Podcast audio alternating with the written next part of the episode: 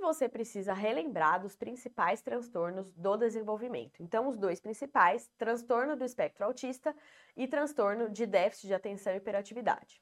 Então, no TEA, o que, que eu tenho de alteração clínica? Eu tenho uma criança com dificuldades de comunicação ou interação social associado a comportamentos ou interesses repetitivos, restritos.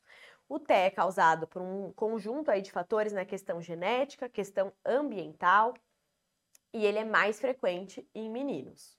Para o eu tenho uma triagem obrigatória pela SBP e pelo Ministério da Saúde, que é o MChat, que são aquelas perguntas que a gente vai fazer com a família. Se eu tiver um MChat maior ou igual a 8 ou história familiar de TEA em primeiro grau, eu vou encaminhar para avaliação especializada.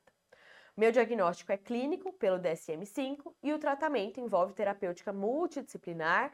Posso avaliar, considerar tratamento farmacológico.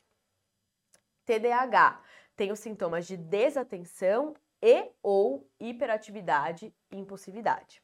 Meu critério diagnóstico também é pelo DSM-5. Essa criança deve ter início de sintomas precoce, né, antes de 12 anos de vida.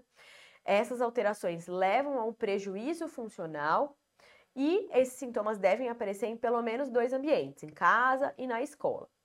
O tratamento do TDAH, ele envolve treinamento parental, terapia cognitivo-comportamental para essas crianças e a gente pode considerar o uso dos psicoestimulantes.